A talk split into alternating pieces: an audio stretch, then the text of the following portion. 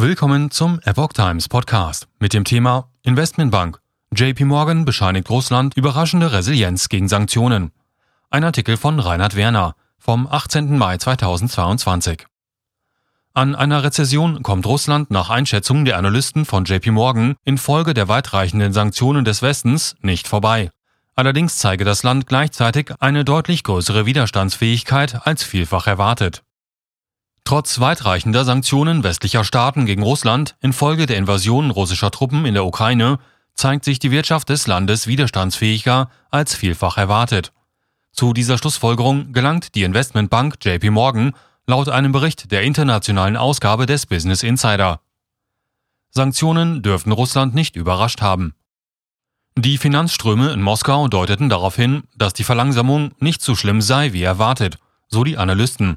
Umfragen zur Geschäftsstimmung im Land würden auf eine nicht sehr tiefe Rezession hindeuten. Ursprünglich hatte JP Morgan aufgrund des Umfangs der westlichen Sanktionen für das zweite Quartal einen Rückgang des russischen BIP um 35 Prozent vorausgesagt. Mittlerweile geht man nun aber davon aus, dass der Rückgang weniger dramatisch ausfallen wird.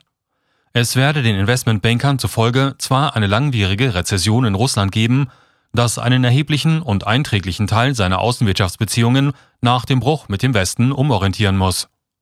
Der Kreml scheint aber nicht gänzlich unvorbereitet in die Entwicklung gegangen zu sein. In einem Schreiben, das in der Vorwoche an Kunden verschickt und am Montag veröffentlicht wurde, erklärte die Wall Street Bank, dass die Stimmungsumfragen aus dem Land auf eine nicht sehr tiefe Rezession in Russland hindeuten und daher Aufwärtsrisiken für unsere Wachstumsprognosen beinhalten. Russlands Wirtschaft ist optimistischer gestimmt als erwartet.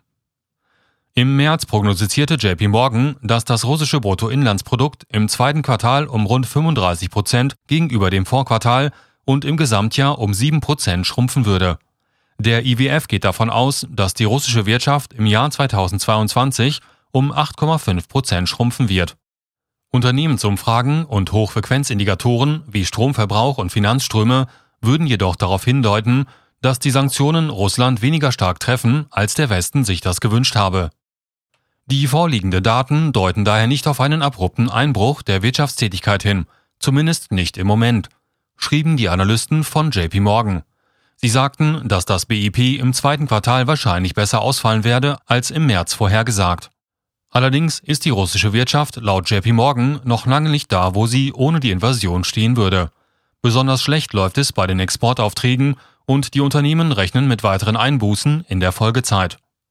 Wir erwarten, dass die Auswirkungen der Sanktionen in den kommenden Quartalen weiter zunehmen werden, so JP Morgan.